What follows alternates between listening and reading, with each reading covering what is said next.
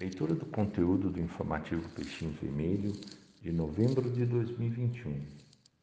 Coluna Histórias Espíritas. A Dívida, por Orlando Ciodini. Abre aspas. José, o irmão de Chico Xavier, que fora por muito tempo seu orientador e dirigia as sessões do Luiz Gonzaga, adoeceu gravemente e, sobre a surpresa de seus caros entes familiares, desencarna, deixando ao irmão o encargo de lhe amparar a família. Dias depois, o Chico verifica que José lhe deixara também uma dívida, pois esquecera de pagar a conta de luz, na importância de onze cruzeiros. Isso era muito para o pobre médium, pois no fim de cada mês nada lhe sobrava do ordenado.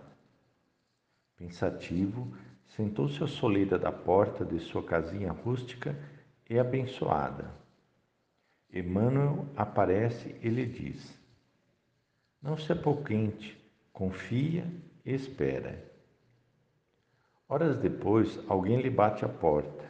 Vai ver, era um senhor da roça. O senhor é seu Chico Xavier? Sim, às suas ordens, meu irmão.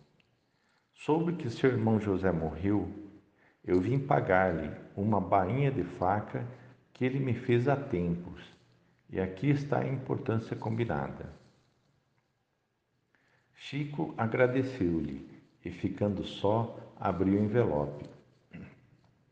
Dentro estavam onze cruzeiros para pagar a luz.